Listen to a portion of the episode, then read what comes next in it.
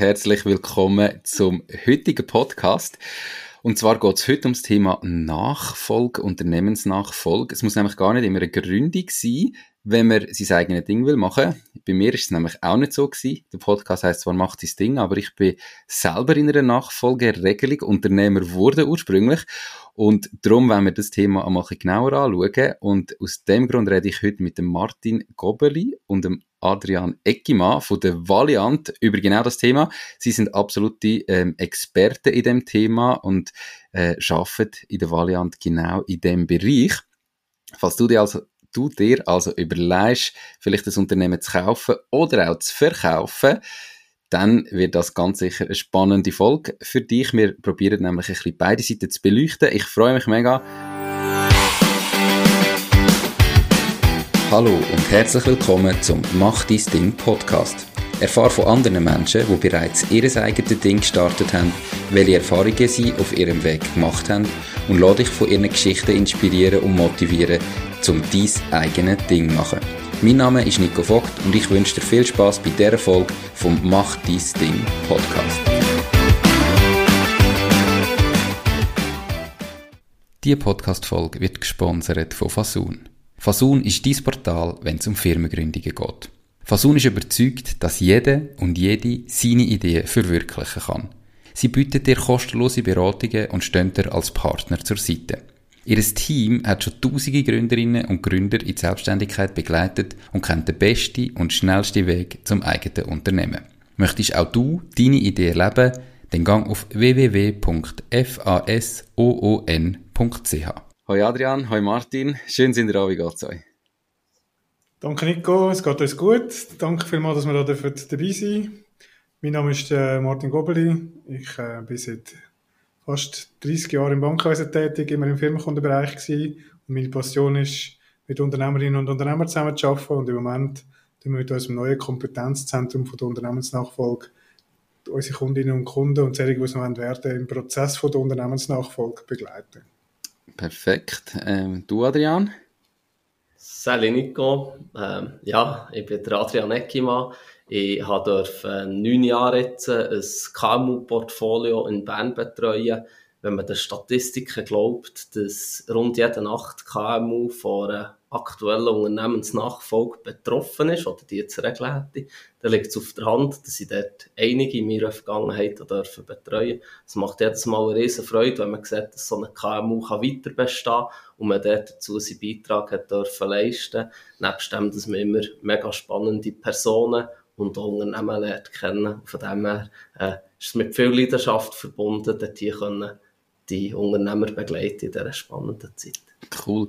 Ähm, Martin, du hast jetzt gesagt, eben das neue Kompetenzzentrum Unternehmensnachfolge, habe ich das richtig verstanden? Das heißt, die Valiant hat sich jetzt neu das auf die Fahne geschrieben, dass sie da in, in die Richtung irgendwie noch mehr machen oder seit wann gibt es da und aus welchem Grund? Ja, danke Nico für die Frage. Es ist richtig. Es ist nicht so, dass die Valiant Bank das vorher noch nie gemacht hätte. Man hat das einfach in den verschiedenen Teams, die in der ganzen Schweiz in dem Sinn tätig sind, dezentral gemacht. Aufgrund von der Wichtigkeit, wie wir sie einschätzen, weil es doch äh, für den Wirtschaftsstandort Schweiz und all die 600.000 KMU, die hier in der Schweiz arbeiten, ein wichtiger äh, Teil ist vom Unternehmertum, äh, die Unternehmensweitergabe. Denke mir ist es wichtig, dass man Kompetenzen bündelt, das Know-how bündelt um unseren Kunden wirklich den absolut Top-Mehrwert können generieren im Prozess von der Unternehmensnachfolge. Weil wir stellen immer wieder fest, dass die Unternehmerinnen und Unternehmer äh, sich zum Ziel setzen, tagtäglich ihr Bestes zu geben, Erfolg zu generieren, ihre Firma zum Erfolg zu bringen, ihren Kunden zur Verfügung zu stehen, aber selten sich Gedanken darüber machen, wie es dann mal soll weitergehen wenn, wenn sie, sag ich jetzt mal, ins wohlverdiente Pensionsalter kommen oder in Unruhestand übergehen, wenn ich einmal sagen. Und da muss man sich zum Prozess, also zum ordentlichen Arbeitsprozess rausholen und ihnen mal Gelegenheit geben, darüber nachzudenken, wie es dann soll weitergehen. Und das ist eines von unseren Hauptzielen in unserem neuen Kompetenzzentrum. Und machen wir da jetzt spezifisch äh, für bestehende Kunden? Wo ihr einfach merkt, da gibt es jetzt langsam irgendwie, ähm, kommt der Inhaber, die Inhaberin in ein Alter, wo man über das Thema müsst reden Oder ist das wirklich etwas, wo ihr euch öffnet, wo jetzt irgendjemand wo zulässt und sagt, ich möchte gerne ein Unternehmen kaufen oder ich möchte mein Unternehmen gerne verkaufen, habe bis jetzt aber noch überhaupt keine Beziehung mit der Valiant, einfach auf euch zukommt und eben das könnt begleiten? Oder was braucht es, dass man mit euch da zusammenarbeiten kann? Also grundsätzlich äh, sind wir äh, offen für alle, die sich in diesen Prozess begeben wollen. Das ist äh, selbstverständlich klar. Wir sind das Kompetenzzentrum für jegliche äh, Art von Anfragen, wo es um Unternehmensweitergabe geht. Also das beschränkt sich nicht nur auf Kunden. Wir sind natürlich auch immer wieder froh, wenn wir äh, äh, neue Kunden können generieren schlussendlich. Uns ist es aber wirklich wichtig, diejenigen, die das wirklich wollen, angehen, durch den Prozess zu begleiten und äh, dass am Schluss das wirklich so rauskommt, wie sie sich das wünschen. Und wenn sie gar noch nicht wissen, was sie sich wünschen, dann, dass man dann mal auf den Weg mitführt, zum zu sagen, ja, jetzt tu doch mal nachdenken, was du gerne willst überhaupt. Und dann machen wir das sicher für unsere Kundinnen und Kunden, die wir schon haben, aber natürlich auch für alle anderen, die da auch das äh, zum Thema machen wollen. Der Prozess geht ja relativ lang. Also das ist ja im Normalfall nichts, was ich heute kann anstoßen und morgen oder übermorgen kann kaufen. Wie muss ich mir das vorstellen? Wenn ich mir jetzt sage, ich will mein Unternehmen verkaufen, ich suche eine Nachfolgelösung oder ich plane meine Nachfolge zu welchem Zeitpunkt komme ich zu euch? Muss ich zuerst schon einen potenziellen Käufer oder Nachfolger haben? Helfen ihr mir, den zu suchen? Tun wir zuerst einmal die Firma vorbereiten, dass sie überhaupt für den Käufer ähm, attraktiv ist oder verkaufbar ist? Weißt, zu welchem Zeitpunkt hole ich mir da am geschicktesten Unterstützung jetzt beispielsweise von euch? Der Zeitpunkt ist, ähm, das ist eine gute Frage. Oder? Äh, wichtig ist grundsätzlich, dass man das Unternehmen so führt, dass es jederzeit äh, ein Notfallszenario gibt. Also es kann ja sein, dass ein Unternehmer jederzeit könnte ausfallen ähm, bei einem Sportunfall oder irgendetwas, äh, wo er ähm, für einen Moment nicht erreichbar ist. Also sprich, ist sehr wichtig, dass man seinen Betrieb so organisiert hat, dass, dass es mal weitergeht. Jetzt, wie, es ist wichtig für die Unternehmensnachfolge, oder? Dort geht es natürlich ein bisschen um mehr als wenn jemand drei, äh, drei Wochen irgendwo im Spital hockt. Und entsprechend geht es auch um viel mehr Vorbereitung, äh, dort hier. Wenn ist der richtige Zeitpunkt? Ich würde eigentlich fast als Pauschalantwort wollen sagen, jetzt weil fast jeder Betrieb kann irgendetwas heute vorbereiten, um die Tauglichkeit, um, um die Nachfolge zu regeln, können zu verbessern. Sei das eine Rechtsform, die vielleicht nicht optimal ist. Sei das Vermögenswert, wo man in einem Betrieb hat, wo eigentlich in ein Privatvermögen hineingehört und, und nicht an einen potenziellen Nach äh, Nachfolger übergeben werden. Sei es aber auch, sich Gedanken darüber zu machen, wer könnte überhaupt den Betrieb übernehmen habe ich solche Leute in der Familie? Habe ich die im Betrieb innen? Wollen die überhaupt? Oder habe ich nur mein Hirngespinst, dass meine Tochter, mein Sohn mal diesen Betrieb fortführen Vielleicht ist das nur ein Wunsch ähm, von den Kindern, aber ähm, gar nicht Thema. Und sich dort wirklich früh Gedanken darüber machen, wer kommt die Frage, was will ich, ähm, ist eben mein Betrieb fit dazu?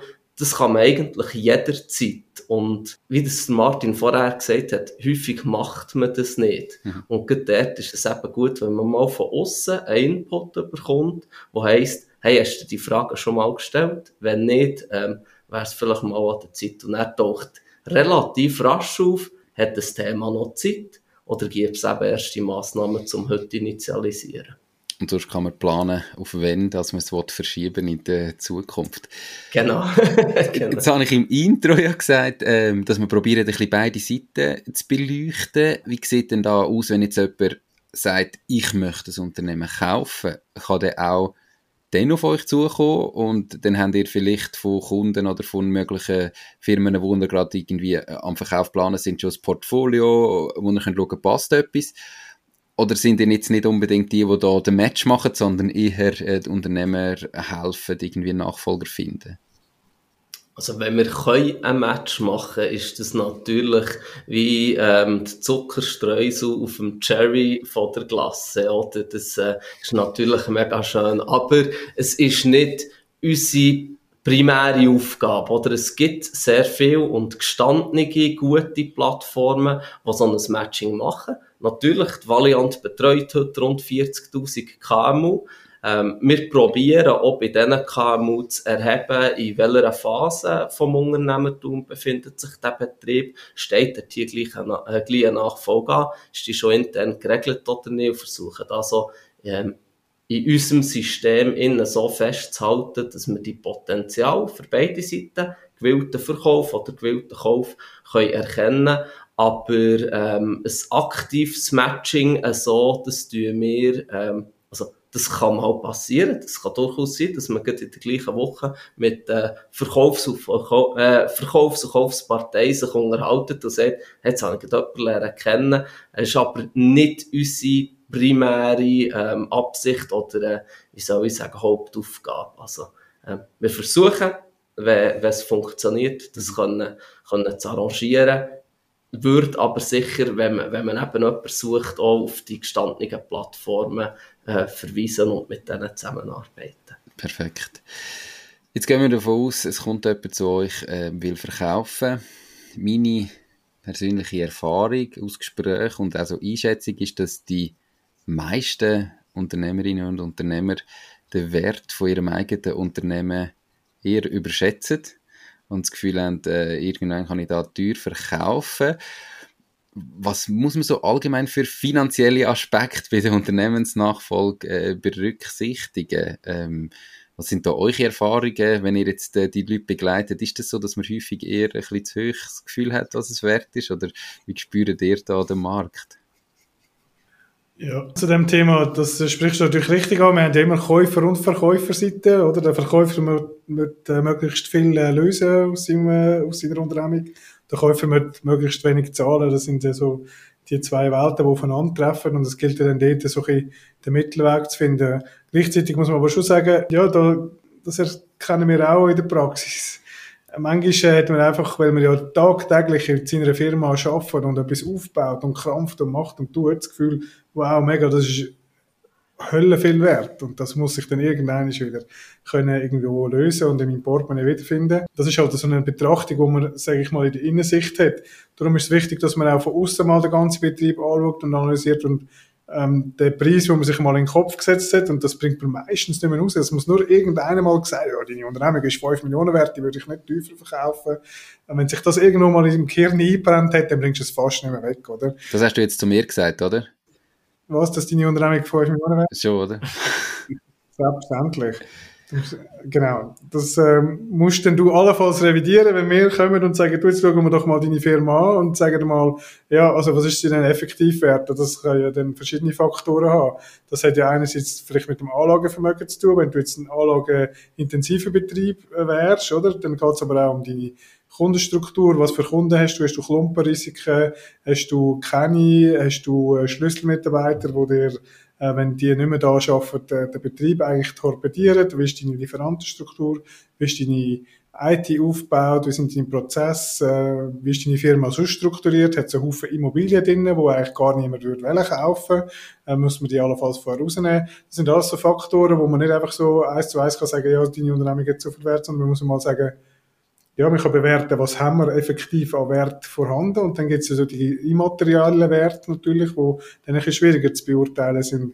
Und das hängt natürlich von verschiedenen, sag ich mal, Softfaktoren ab, oder? Und wie hat man Geschäfte in der Vergangenheit, wie was hinterlässt man eigentlich am potenziellen Nachfolger und wie kann der entsprechend weiterarbeiten. Wenn man seine Firma eigentlich sozusagen abgewirtschaftet hat, nie erneuert hat und einfach immer das Maximum rausgeholt hat, aber nie etwas gemacht hat dafür, dann kannst du natürlich nicht erwarten, dass nachher einer kommt und dir viel zahlt, weil er muss ja dann das sozusagen wieder auf den neuesten Stand bringen und vielleicht dann die Kundenbasis erweitern oder wie auch immer. Das ist dann wie sein Job. Und das, was du vorher eigentlich gehabt hast, das ist immer weniger geworden, dann ist ja deine Firma nicht mehr so viel wert. Das ist immer gut zu beobachten. Und darum sagen wir auch, wenn ihr frühzeitig jemanden habt, der eine Firma verkaufen will, analysieren wir das auch. Wir nennen das einen Fitnesscheck von der Unternehmung, wo wir wirklich immer mal den Spiegel vorhaben und sagen, wo stehst du aktuell überhaupt? Bist du mit der Innovation mitgegangen? Hast du wirklich, bist du top of the pops, was das anbelangt, was äh, in deiner Branche so ja an Prozess und äh, Automatisierung verlangt wird, oder bist du irgendwie noch zehn Jahre hinten drin? Mhm. Und wenn du natürlich das zuerst wieder musst aufholen als Käufer, bist du natürlich nicht bereit, so viel zu zahlen. Und da geht es sich darum, herauszufinden, wo steht der Verkäufer, der seine Firma verkaufen und wir zeigen ihm, wo ist ein realistischer äh, in dem Sinne Verkaufspreis, oder? Das muss ja irgendwo am Markt gerecht sein, weil ein Käufer ist natürlich nicht bereit, alles zu zahlen, wenn die Firma wirklich nicht mehr im modernsten Stand von der aktuellen Gegebenheit entspricht.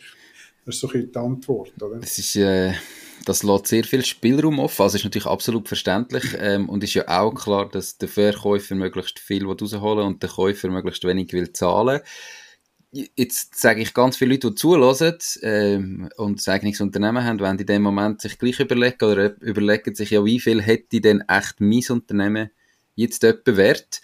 Und äh, auf der anderen Seite Leute, die sich überlegen, etwas zu kaufen, denken wahrscheinlich gleich, ja, aber mit was muss ich denn etwa rechnen? Gibt es da irgendeine Formel, zum, zumindest mal so eine, eine Verhandlungsgrundlage äh, setzen, wo man ein bisschen könnte rechnen, dass man weiß, ja, look, logisch gibt's nachher Spielraum und eine, die top aufgestellt ist, kostet vielleicht doppelt so viel und die andere kostet nur ein Drittel, aber vielleicht also einigermaßen eine, eine Grundlage, irgendeine einfache Formel, die man kann anwenden kann, oder gibt's da gar nicht?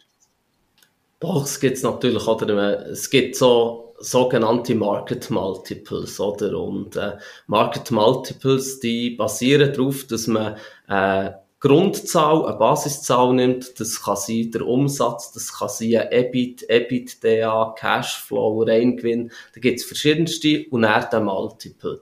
Der Multiple, der ist unterschiedlich, je nach Land, Branche, Unternehmensgröße oder wie hoch ist der und natürlich welche Basiszahl nehme ich. Also jetzt beispielsweise EBITDA Multiples, oder? Die Multiples, die findet man auch online und dort ist wirklich wichtig, dass man versucht, die richtige Branche und die richtige Unternehmensgröße für die herzunehmen, aber dann auch klar sagt, dass das weder richtig noch falsch ist, weil das ist mal eine Betrachtung, eben beispielsweise aus einem Cashflow raus. Cashflow ist der meiste Begriff, darum nehme ich jetzt das als Grösse. Oder? Was ist bei einem Cashflow wichtig, wenn ich eine Unternehmung kaufe, als Käufer, als Interessent? Ich nehme heute Geld in die Finger von meinem eigenen Kapital. Gleichzeitig bekomme ich Fremdkapital, lassen wir die Quellen ähm, im Moment nochmal weg oder sage einfach Bank. Die Banken erwarten eine Rückzahlung irgendwo so in der Regel von fünf, sechs Jahren ähm, von dieser Rückzahlung und zeigen Kapital oder weiteres Fremdkapital vielleicht vom Verkäufer wird man nochmal zurückgezahlt haben. Also, grob wird man auch so zwischen fünf und acht Jahren das Investment, das man gemacht hat, auch wieder können zurückgezahlt haben. Viel weiter raus ist dann auch relativ schwierig, weil jetzt basieren wir auf einem Cashflow. Wer sagt mir, wie die Wirtschaftslage, eine Branche, eine Technologie in acht Jahren oder länger aussieht. Oder? Und ich glaube, dort ist es realistisch, dass man, wenn man einen Betrieb kauft, dass man die Größe, die man als Basis nimmt, den Cashflow, kritisch hinterfragt, ist der nachhaltig, bringe ich den in der Zukunft auch wieder her? Wieso ist er vielleicht mehr? Wieso ist er weniger? Und er dort hier einen sinnvollen Multiple anwendet, eben als Beispiel jetzt als vereinfachte Unternehmensbewertung und er aber auch schaut, kann ich mit dem Cashflow, mit dem Gewinn, der übrig bleibt, meine, mein Investment, Fremdkapital, Eigenkapital in für mich überschaubarer, sinnvoller Zeit zurückführen. Finde ich fast wichtiger als die Frage nach, wie viel bin ich bereit zu zahlen, oder? Das darf fast wie kein Bauchgefühl sein. Es muss irgendwo ein bisschen Mathematik hinten dran stecken, ähm, für das können zu bewerten. Und es ist aber rein, was gibt der Betrieb her? Wenn der Betrieb eben, wie gesagt, noch Immobilien oder Sachen drin hat, dann verfälscht es natürlich das. Ja. Er rein jetzt äh, beispielsweise Cashflow oder EBITDA bewerten. Gut, ähm, mega spannend. Martin, hast du noch etwas dazu sagen? Du hast gerade so äh, ja, ausgesehen. Also nein, vielleicht natürlich am Adrian Wien, das ist äh, selbstverständlich so, wie er es gesagt hat. Man muss jetzt einfach noch unterscheiden, oder es gibt ja verschiedene Arten von Käufern, oder? Du kannst natürlich sagen, ich habe einen ähm, Geschäftsführer, der seit längerer Zeit in meiner Firma arbeitet, der ist jung, dynamisch, äh, will wirklich weitermachen, dem möchte ich die Firma übergeben. Oder? Und der muss ja die Möglichkeit haben, eben das Investment, wie es der äh, Adrian gesagt hat, in sinnvoller Zeit zurückzuzahlen. Das macht auch wirtschaftlich Sinn. Oder so nach diesen fünf bis acht Jahren, dass man dort auch wieder Geld dann könnte dann auf die Seite legen, um nicht nur den Kredit zurückzuzahlen, sondern nachher auch wieder Investitionen zu tätigen. Dann gibt es aber den strategischen Investor, das kann sein, einer, der jetzt dort einfach Mitbewerber will aufkaufen zum Marktanteil gewinnen, wo in dem Sinn nicht, äh, in dem Sinn sagt, ja, ich muss in fünf Jahren das Investment wieder drin haben, mir geht es darum, den Mitbewerber vom Markt zu haben, oder er tut mein Portfolio sinnvoll ergänzen, und ich bin sowieso finanziell so kräftig, dass das in dem Sinne nicht so drauf ankommt. Das ist jetzt mal so einfach äh, gesagt. Und dann kann es natürlich durchaus sein, dass man auch mal ähm, als Verkäufer dann mehr kann lösen als das, was wir jetzt vorher gesagt haben. Also es gibt nicht es richtig oder falsch. Das ist aber immer die Frage vom, und da kann man wieder auf die eigene Strategie sprechen, was wollte ich denn? Wollte ich meine Firma jemandem geben, der den Betrieb schon kennt, Kunden kennt und eigentlich mein Vermächtnis, sage ich so, oder mein aufgebaute äh, Baby, das ich gegründet habe, weiterführen, nach meinem, mehr oder weniger nach meinen Vorstellungen oder ähnlichen Vorstellungen, oder überlasse ich es jemandem total extern, wo das rein aus äh, Investitions- oder äh, Mitbewerber vom Markt äh, Gedanken macht. Ist mir das gleich, will möglichst viel lösen oder will ich es in Hand geben, wo, wo eigentlich mein Mindset oder mein, äh, meine Art Geschäfte weiterführt oder übergebe ich es total jemand anderem? Das sind natürlich so die zwei Unterschiede. Und dann können wir wieder auf die eigene Strategie sprechen. Was wollte ich denn? Wie soll die Unternehmen, mein Unternehmen nachher weiter im Markt bestehen? Oder? Und das sind natürlich die zwei unterschiedlichen Betrachtungsweisen. Und dann hebeln wir da die Betrachtung von Return on Investment, also wenn komme ich ins Investment zurück über, natürlich aus. Also wird sich ja der eine oder andere sagen, wo das vielleicht schon so verkauft hat, ja, das stimmt ja nicht. Also es gibt ja auch größere Betriebe, die dann halt kleinere aufkaufen in gewissen Branchen, die dann halt viel mehr zahlen. Das darf man natürlich schon nicht ganz vergessen. Perfekt. Also das heißt, äh, wir haben jetzt immerhin eine gewisse Größe, die man sich vorstellen kann, aber natürlich ist Spannbreite immer noch riesig und kommt ganz darauf an, wie dass man äh, sein Unternehmen überhaupt weitergeben will. Aber im Grundsatz, jetzt gehen wir mal davon aus, eben, ich finde einen Nachfolger in der Familie, im Unternehmen, jetzt nicht einen, der strategisch kauft und ganz viel Geld hat, dann ist ja häufig äh, die Finanzierung so eines der größeren Probleme oder zumindest von der größeren Fragen, die sich stellen. Was gibt es denn da für Möglichkeiten? Da ist ja im Vergleich zu, wenn ich ein Startup gründe, häufig schwierig, irgendwie gerade von einer Bank oder so Geld überzukommen. Ich habe nichts vorzuweisen. Die Möglichkeit gibt es ja bei einer Firmenübernahme besser. Wie, wie sieht das aus? Was haben ihr da für Möglichkeiten? Und gibt es da irgendwie so einen, ein Best Practice oder etwas, wo meistens irgendwie dann wieder ähnlich ist in der Finanzierung von einer Firmenübernahme? Ja, genau. Oder das, äh, du wirst es merken bei allen Antworten. Äh, es, es ist immer sehr individuell und maßgeschneidert. Das ist aber auch das Wunderschöne an unserem Job, dass wir uns wirklich auf, das, in, auf die individuelle Anfrage dürfen einladen. Und das Gute ist, ähm, wir äh, müssen nicht von Problemen in dem Sinn reden, sondern suchen nach Lösungen oder für, für äh, Ausgangslagen. Und äh, das, äh, also eben im Start-up-Bereich, in der Finanzierung, das ist so, sind Banken, alle Banken zurückhaltend. Im Nachfolgebereich ist es natürlich so, dass man nicht von einem klassischen Start-up redet. Das ist kein Starten auf der grünen Wiese, sondern äh, man kommt hoffentlich mit einem funktionierenden Betrieb. Selbst wenn man gewisse Veränderungen hat, ist die Ausgangslage ein funktionierender KMU, der soll übergehen werden. Sprich, die Bank hat auch gewisse Grundlagen aus der Vergangenheit, plus eine hoffentlich gute Planung. Was will man mit dem Betrieb in Zukunft erreichen, für uns als Ausgangslage? Auf dieser Ausgangslage ist es nachher wichtig, ähm, wenn man von Finanzierung redet, ist es immer schwierig zu sagen, ja, wie viel finanziert eine Bank, wie viel Eigenmittel muss man bringen, weil auch dort wieder, wie sicher ist der nachhaltige Cashflow, die nachhaltige Ergebnis im Zentrum der Fragen steht. Aber auch, ist die Person geeignet, die will übernehmen Also Risikoüberlegungen, die sich Banken machen. Wenn, wenn wir zum Fazit kommen, dass die Personen geeignet sind, der Betrieb wir mit einem nachhaltigen Cashflow äh, beurteilen, einschätzen, kann man so sagen, dass so in einer Grössenordnung von, von 60, 70 Prozent eine Fremdfinanzierung denkbar ist. Das bedeutet im Umkehrschluss, dass 30, 40 Prozent Eigenmittel als Differenz sollten fließen. Jetzt, wenn ein Betrieb eine Million kostet und dann kommt ein junger Unternehmer mit 35, dann ist das vermutlich die Stange Geld ein bisschen zu gross und der gibt es natürlich auch Alternativen. Wichtig im Gesamtkonstrukt finanzieren ist, dass die Risiken ausgewogen verteilt sind. Und mit ausgewogen verteilt ähm, meine ich einerseits zwischen der Bank, die bereit soll sein, ein gewisses Risiko mitzutragen, aber, auch, aber eben auch dem Käufer, dem Unternehmer, der äh, schlussendlich dann nach der Rückzahlung von dieser Finanzierung auch die schönen Erlöse, die schönen Dividenden als Beispiel, darf geniessen. Also er soll ein gewisses Risiko oder ein substanzielles Risiko mittragen.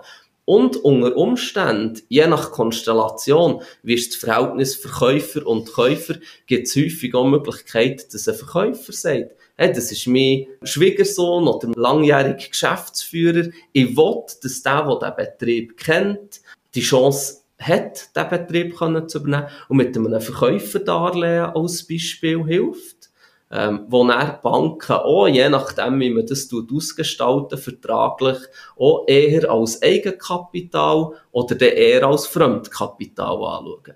Aber dort helfen wir auch, zu sagen, was ist eure Ausgangslage? Wie viel bringst du heute selber?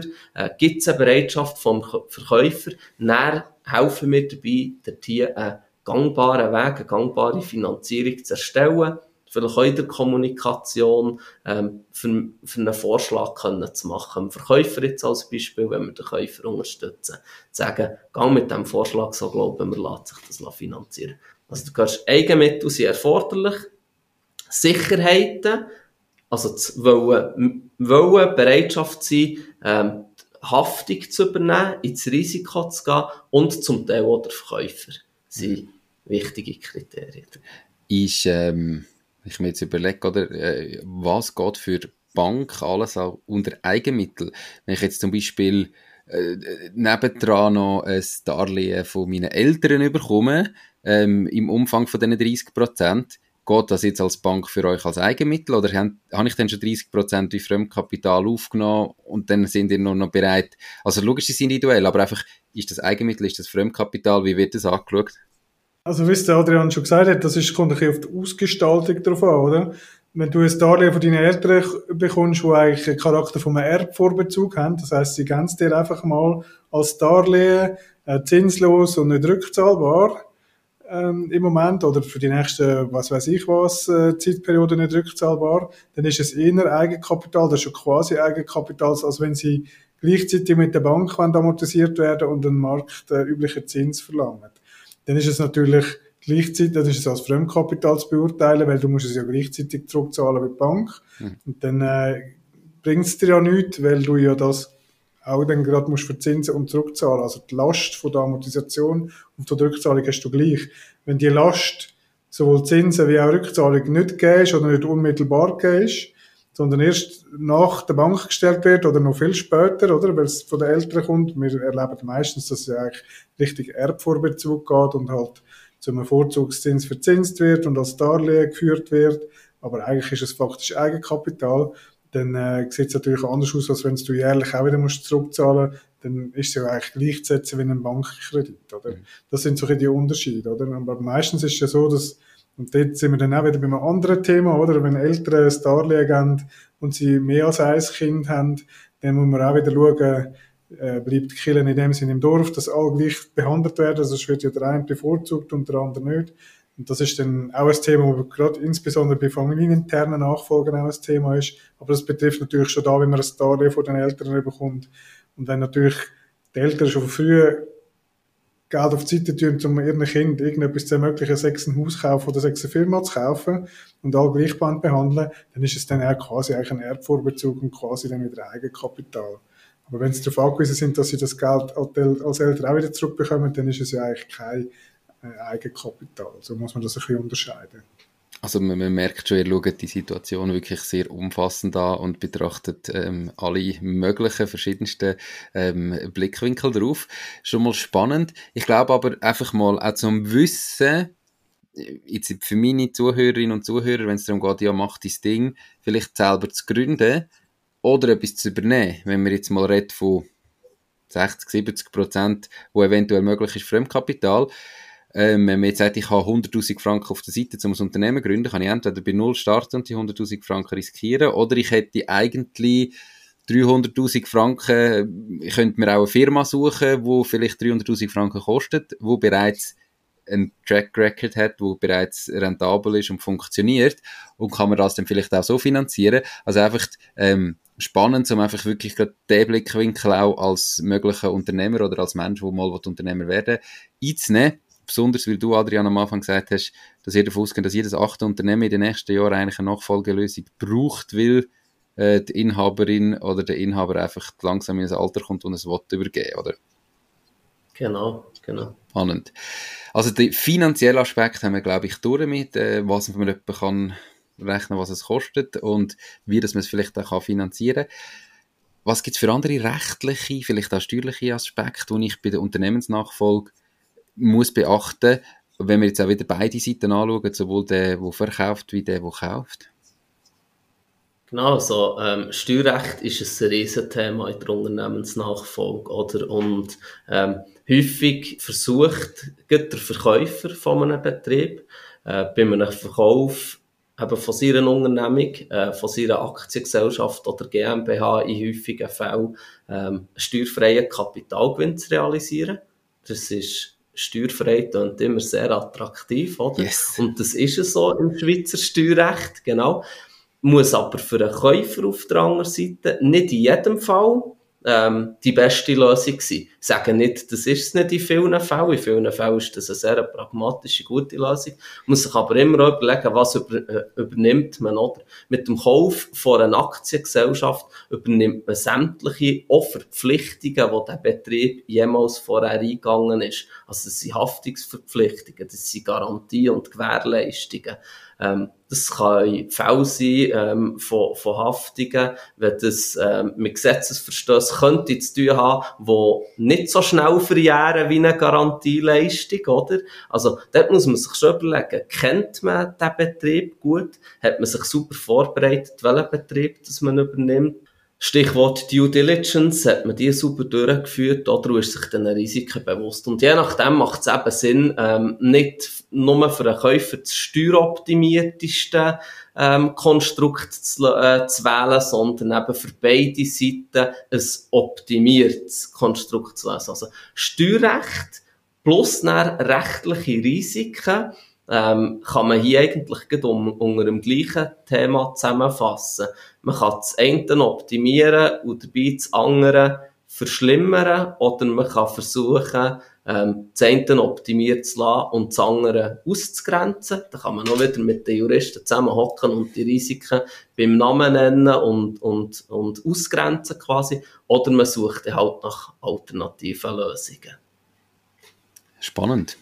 Ähm, was sind denn so Vorbereitungen neben dem steuerlichen und so weiter, neben dem finanziellen? Gibt es Sachen, die man vielleicht sonst einfach noch sollte vorbereiten für eine Unternehmensnachfolge? Ja, also der Adrian hat schon mal gesagt, also auf Käuferseite vorbereitend ist sicher eben die sogenannte Due Diligence. Wenn wir jetzt das mal übersetzen, ist das eigentlich das Durchleuchten von der gesamten Firma. Weil ich wollte ja wissen, also Katz nicht im Sack kaufen, sondern halt wirklich alles transparent darlegen. Das heißt, es gibt keine Tabus in dem Sinn. Der Verkäufer muss alles offenlegen, damit ich weiß, was ich kaufe. Da beinhaltend eben auch, sei es jetzt äh, Mehrwertsteuerprüfungen oder haben, wenn haben die das letzte Mal stattgefunden, wie sieht es aus mit der ganzen Vorsorgesituation von den Mitarbeitern? Haben wir das immer gezahlt oder sind da noch Forderungen da? Das sind immer wieder solche Stolpersteine, wo man, wenn man das nicht prüft, halt kann reinlaufen, weil nachher äh, die entsprechenden Behörden kommen und dann vom Käufer wollen, äh, also Forderungen stellen von Sachen, die der Verkäufer vorher nicht geregelt hat. Und wenn man dort nicht genau drauf schaut, dann hat man nachher halt einfach den Aufwand umso mehr. Das heißt wirklich, am Anfang aus Seite vom Käufer wirklich genau anschauen, was kaufe ich und halt dann entsprechend alles durchleuchten, oder? Das fährt da, wie lange läuft der Mietvertrag noch? wenn ich nicht schaue, wie lange der Mietvertrag noch läuft und einfach nach einem Jahr rausgerührt wird, dann habe ich dann schon wieder ein Problem, oder? Wie sind die Arbeitsverträge mit den Mitarbeitern äh, geregelt? Äh, ähm, wie ist überhaupt sowieso die Motivation der Mitarbeiter generell? Sind alle auf dem Absprung oder bleiben die nachher noch? Das muss man alles ein bisschen prüfen. Das ist sicher mal auf Seite vom Käufer. Und äh, wenn wir beim Verkäufer sind, das habe ich vorher schon mal angetönt, dort gilt es natürlich, wenn man eine Firma verkauft, die Interessen von allen abzuholen. Wenn ich als Verkäufer finde, ich verkaufe jetzt mal meine Firma und äh, gebe sie einfach meinen Mitarbeiter und habe vielleicht nie mit meinen Kindern geredet, die ja eigentlich auch darauf gehofft hätten, meine, meine Firma mal zu übernehmen, dann stoße ich die wieder vor den Kopf. Also man muss mit der Familie zusammenhocken und das Ganze am Familientisch entsprechend äh, diskutieren. Du, ich will meine Firma verkaufen, wie seht ihr das? Will jemand von euch die Firma übernehmen oder wenn wir sie extern geben oder wenn wir sie Mike geben oder der Jasmin, der in der Firma schon arbeitet. Äh, das sind jetzt alles Fantasienamen, gell? also nicht, dass wir jetzt da irgendwelche Präjudiz schaffen. Einfach, oder dass wir all potenzielle Interessenten berücksichtigen, damit es nachher kein böses Blut gibt. Das hat ja dann meistens auch mit ähm, im weitesten Sinne ja schon bisschen mit Erbschaftsangelegenheiten zu tun, damit sich nachher die Familie nicht verkracht, äh, verkracht weil man der eine benachteiligt oder bevorteiligt hat. Das sind immer so. Und darum möglichst als Verkäufer all integrieren und dann äh, wirklich äh, eine Strategie sich zurechtlegen, die aber mit der Familie in Einklang gebracht wird. Und dann, das weisst du sicher auch aus der Erfahrungen oder aus der Praxis, es ist ja nicht jede Familie von Anfang, also es gibt ja Patchwork-Familien, es gibt dreimal geschieden und zwei Kinder, dann fängt es dann auch schwierig werden, oder? Und wenn man dann dort alle Interessen wird abwägen, dann braucht es dann schnell einmal, ähm, ähm, sag jetzt mal, einen Ehe-Erbvertrag, äh, braucht einen Vorsorgeauftrag, es braucht äh, allenfalls einen wie, eine Familienverfassung ein bisschen. Das tönt ein bisschen speziell, aber äh, wirklich, wo man eigentlich wirklich die Sachen regelt, damit nachher wirklich jeder weiß, woran das ist und keine in dem Sinn plötzlich äh, Leichen im Keller vorkommen, wo niemand daran gedacht hätte. Das sind so die Sachen, damit wir wirklich auch reinen Tisch machen. Das kann man eigentlich sagen, reinen Tisch auf der Käuferseite und reinen Tisch auf der Verkäuferseite. Also eigentlich immer alles offenlegen und dann kommt das eigentlich gut, ja. Also man sieht und hört, oder, das äh, ganze Thema Unternehmensnachfolge ist äh, sehr umfangreich und äh, darf man nicht irgendwie äh, naiv und so weiter angehen. Wenn man sich jetzt überlegt, irgendwann mal sein Unternehmen zu verkaufen, oder weißt, wie, ihr habt schon gesagt, du kannst jetzt anfangen, aber wie lange dauert der Prozess im Normalfall? Wenn jetzt jemand auf euch zukommt und sagt, hey, okay, äh, ich möchte eigentlich gerne mein Unternehmen irgendwann verkaufen in den nächsten Jahren, haben ihr da irgendwelche Zeithorizonte, die im Moment realistisch sind? Oder ist das wirklich ganz unterschiedlich von ein paar Monaten bis zu Jahrzehnten? Oder was ist eure Erfahrung? Und äh, eben, jetzt haben wir so viele Themen angesprochen. Ihr als Valiant in eurem Team, ähm, schaut ihr das komplett alles an? Also weißt, unterstützt ihr da überall immer oder tut man am Anfang mal bestimmen, schau, das und das unterstützen wir, das schaust du selber? Oder wie sieht die Zusammenarbeit dann auch noch konkret aus, wenn wir jetzt auf euch zukommt? Also vielleicht zu der ersten Frage wegen dem Zeithorizont. Das hast du schon fast richtig beantwortet. Also, ähm, es gibt Unternehmen, die sind ähm, so gut aufgestellt, dort ist ein etabliertes Management um, ähm, der Betrieb ist so äh, strukturiert, dass er verkaufbar ist, dass ein Zeithorizont von einer Umsetzung von ein paar Monaten möglich ist. Oder? Dann kommt, äh, kommt der Käufer mit notwendigem Kapital, macht seine Due Diligence-Prüfung, sagt, ja, der will ich kaufen, stellt das Kapital zur Verfügung und die Nachfolge ist geregelt. Der Standardfall ist das sicher nicht. Äh, der Standardfall ist eher, dass man eben sich mit dem Thema befasst und man sagt, gut, jetzt machen wir den Betrieb fit für einen Unternehmensnachfolge. Jetzt haben wir schon ein paar Mal gehört, beispielsweise Immobilien rausnehmen, oder? Ähm, das kann steuermässig ähm, eine ziemlich starke Belastung werden, eine Immobilien aus einem äh, Betrieb rausnehmen Wenn man das aber schlau löst, ähm, oder auch eben die Fristen, sogenannte steuerliche Sperrfristen, kann einhalten, beispielsweise eben zum Vermögen vorgängig äh, aus dem Betrieb rauszunehmen, dann kann man das optimiert machen, man kann es gestaffelt machen, zum Teil sogar steuerneutral machen. Die längsten von diesen Fristen sind eigentlich fünfjährige Sperrfristen. Jetzt mit der ganzen Vorbereitungszeit, mit einem gewissen Puffer drinnen, ist man so sofort eigentlich auf einer Zeitachse von bis zu acht Jahren. Mhm. Und das zeigt doch, dass unser Zielpublikum eigentlich nicht die 60-jährigen Unternehmer sind, die sich überlegen, ja, vielleicht könnte ich ja doch ein bisschen ändern als mit 65 aufhören, sondern dass eigentlich unser Zielpublikum die Unternehmer sind, die im Saft von, von, von ihrer Arbeit, von, von ihrem Geschäftsleben sind. Also, das sind 50, 55-jährige Unternehmer als Beispiel, die eigentlich total im Tagesgeschäft involviert sind, oder? Mhm. Also, wo, wo sich initial mal über das Thema Gedanken machen die zweite Frage, die du gestellt hast, geht ähm, um das Thema, ja, begleiten wir das all, äh, alles? Ähm, wir sind Spezialisten, insbesondere im Bereich der Prozess zu begleiten und im Finanzierungsbereich. Äh, schlussendlich aber haben wir im äh, Team von der Valiant drin, haben wir Vorsorgespezialisten, wir haben Anlagenspezialisten und wir haben auch ein riesiges ähm, externes Netzwerk von Treuhändern, Steuerexperten, Mediatoren. Wir haben auch gehört, das ist häufig ein, ein ähm, ein Thema, das emotional kann sein kann, was manchmal bei einer Familiensitzung vielleicht gut ist, wenn das moderiert ist und nicht einfach ähm, noch zwischen Weihnachten und Neujahr zu einem brisanten Thema wird. Also in all diesen Bereichen haben wir auch Netzwerkpartner, wo wir sehr gerne mit ihnen zusammenarbeiten oder? und wo wir auch gerne unsere Kunden oder ähm, Nachfolger, die wir mit ihnen zusammenarbeiten, davon wollen profitieren Vielleicht willst du noch etwas zum Kundenauftrag sagen, wo wir mit einem Kunden könnten abschließen. Ja. ja, also eben, wir, wir nehmen eigentlich wie den Kunden an der Hand oder wir sind der Generalunternehmer in dem Sinne, in dem Prozess und definieren einfach am Anfang, nachdem wir ja das Gespräch gesucht haben mit dem Kunden oder mit dem Unternehmerin oder Unternehmer, der verkaufen dass wir mal abstecken, ja, wo stehen wir überhaupt? Also, weiss er, glasklar, wie seine Firma aufgestellt ist, dann muss ich mit dem keinen Fitnesscheck machen. Wenn ich aber spüre, da sind Zweifel umeinander, dann lege ich ihm doch nach, du, willst, wenn wir das nicht einmal genauer anschauen. Und so tun wir eigentlich den ganzen Prozess, wo wir eigentlich auf einer Linie mal aufgeschrieben haben, mit dem durchgehen und sagen, du, was brauchen wir echt jetzt entlang von dem Prozess, wo unter Umständen eben bis zu acht Jahren kann gehen, was brauchen wir jetzt alles? Und wenn er sagt, ja, ich brauche brauche sicher einen, so einen Fitnesscheck und eine Unternehmensbewertung. Ich brauche, ich bin überhaupt noch nicht vorsorgetechnisch privat ausgestattet mit irgendeinem Plan dann tun wir ihm das eigentlich alles in dem Sinne am Anfang mit ihm festhalten und dann mit ihm abstecken, was er dann wirklich braucht. Und dann aber mit ihm skizzieren, welche Spezialisten das wir dazu nehmen. Und da würde ich jetzt eigentlich auch einen wichtigen Punkt sagen. Der Adrian hat es angesprochen.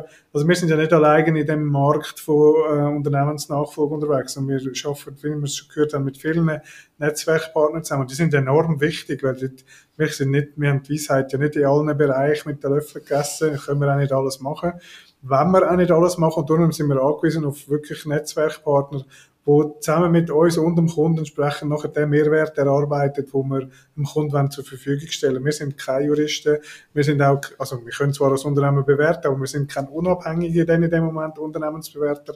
Darum versuchen wir dann dort wirklich auch eine gewisse Neutralität und Objektivität umzuholen und nehmen entsprechend immer mit Rücksprache und der Entscheid liegt schlussendlich auch dann immer beim Kunden die entsprechenden Netzwerkpartner dazu. Und das ist immer ein Miteinander. Und das ist sehr, sehr wichtig. Und auch wenn wir vielleicht Sachen würden können selber machen, wenn jetzt der Mitbewerber sagt, ja, das mache ich jetzt, dann ist es ein ein Miteinander. Man muss immer schauen, wer hat wo welche Stärken und Schwächen und was bringt am Kunden am meisten. Das ist wirklich unsere oberste Prämisse. Wir machen nur dann etwas, wenn wir sehen, wir dem Kunden Mehrwert generieren in diesem Prozess.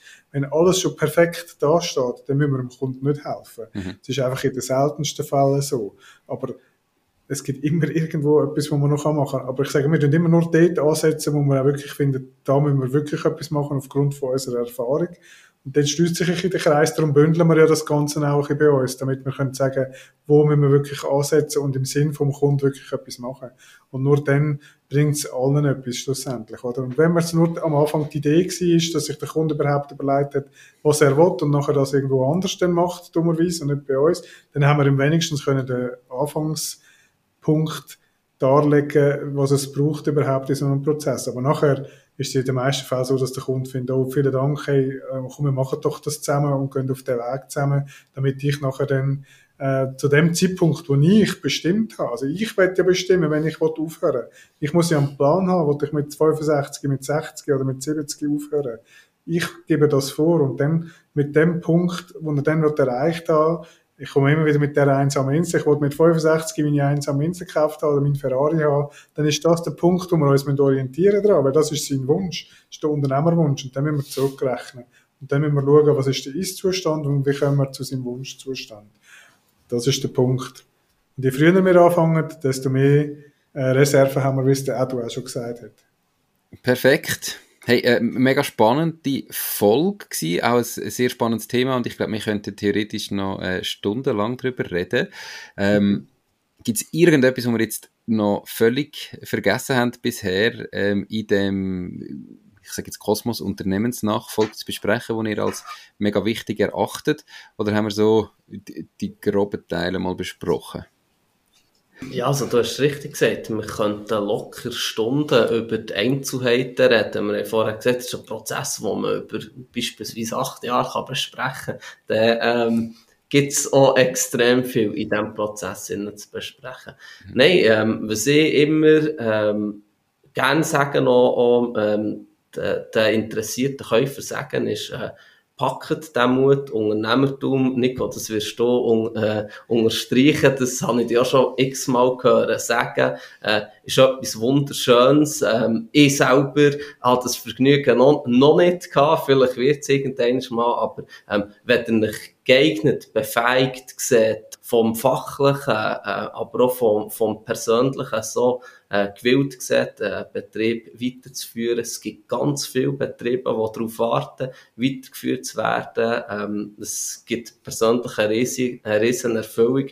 Der sichert der Wirtschaft Standort Schweiz, erhaltet Arbeitsplätze, also ähm, wagt nicht in das rein. Und äh, wir würden uns natürlich riesig freuen, euch in diesem Prozess dürfen zu begleiten, wenn wir schon nicht selber als Unternehmer tätig sind, wenigstens das Unternehmertum so möglichst zu fördern, mit zu begleiten. Genau. genau, in meinen Worten würde das heißen, Unternehmertum ist die geilste Lebensform, die es gibt auf der Welt. Darum, äh, wenn man vielleicht nicht selber will, gründen, wäre das eine Variante. Für die Zuhörerinnen und Zuhörer, die jetzt gerade in dieser Situation sind, dass sie sich vielleicht ein bisschen konkreter überlegen, wenn sie das äh, Interview oder die Folge hören, ähm, wo können die sich melden? Ähm, wie könnt ihr jetzt am besten Kontakt mit euch aufnehmen, um vielleicht einmal so eine, eine grobe Analyse zu machen, schauen, würde das überhaupt passen? Ähm, wollt man da miteinander zusammen arbeiten? Wie könnt ihr am besten auf euch zukommen? Ja, danke vielmals. Also jederzeit äh, könnt ihr uns ein Mail schicken auf nachfolge.valiant.ch. Das ist also ganz einfach, nachfolge.valiant.ch und dann äh, wir sofort zurückschreiben und einen Termin vereinbaren. Also unverbindliches Erstgespräch einfach nicht scheuen, wie es der richtig gesagt hat, euch melden, dann besprechen wir das unverbindlich, schauen, was für Möglichkeiten das gibt und dann äh, schauen wir weiter. Nachfolge.valiant.ch. Perfekt. Wie in der Werbung schön dreimal wiederholt. Ähm, wir haben auch noch im Vorgespräch äh, notiert, sonst gibt es noch eine Webseite, das ist valiant.ch slash Nachfolge, wo es auch noch einige Sachen ähm, darüber zu lesen gibt. Ihr findet natürlich die Webseite wie auch die E-Mail-Adresse verlinkt in den Show Notes auf der Webseite www.mach-dis-ch und wer das Ganze auf YouTube im Video schaut, unterhalb vom Video. Adrian, Martin, merci vielmal für eure Zeit. Mega spannend gewesen. Äh, die Zeit ist wie im Flug vergangen. Ich muss ehrlich sagen, ich hätte nicht gedacht, dass wir so lange ähm, werden reden, aber es ist extrem spannend gewesen und ich hoffe auch für euch, die zugelassen habt, gebt euch Feedback, ähm, wenn ihr jetzt die Folge gelassen habt, äh, wie euch da gefallen hat. Auch das Thema Nachfolge im Vergleich zu den äh, anderen Geschichten von Startups und Gründern, die immer neu starten, würde mich sehr freuen, wenn das ein oder andere Feedback auch kommt von den Zuhörerinnen und Zuhörern. Und sonst sage ich euch beiden danke vielmals für eure Zeit. Ähm, viel Erfolg in Zukunft und macht's gut. Danke. Servus. Bis gleich. Okay, tschüss zusammen. Das war es auch schon mit dieser Podcast-Folge. Ich bedanke mich ganz herzlich fürs Zuhören. Ich würde mich außerdem extrem freuen, wenn du auf meine Webseite www.mach-dies-ding.ch wirst gehen und dich dort in mein Newsletter einträgst. Damit kann ich dich über neue Folgen und Themen, die dir helfen, dein eigenes Ding zu starten, informieren. Nochmal danke vielmals fürs Zuhören und bis zur nächsten Folge vom Mach dein Ding Podcast. In dem Sinn, alles Gute und bis dann, dein Nico.